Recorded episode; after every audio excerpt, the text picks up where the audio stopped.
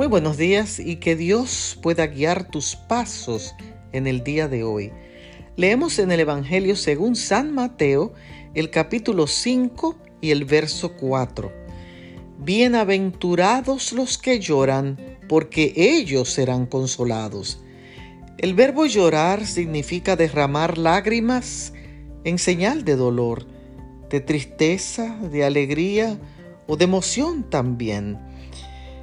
Las lágrimas alivian el dolor y nos mejoran el sueño y el humor, nos reducen la ansiedad y el estrés y de hecho funcionan como un calmante natural y nos hace que sintamos el dolor o la alegría de otros. El hecho de llorar no nos hace débiles o menos estables que otros. Por eso el texto de hoy llama a los que lloran benditos siete veces, porque ellos provocan que las otras personas muestren empatía por ellos y los consuelen con un abrazo o una palabra de apoyo.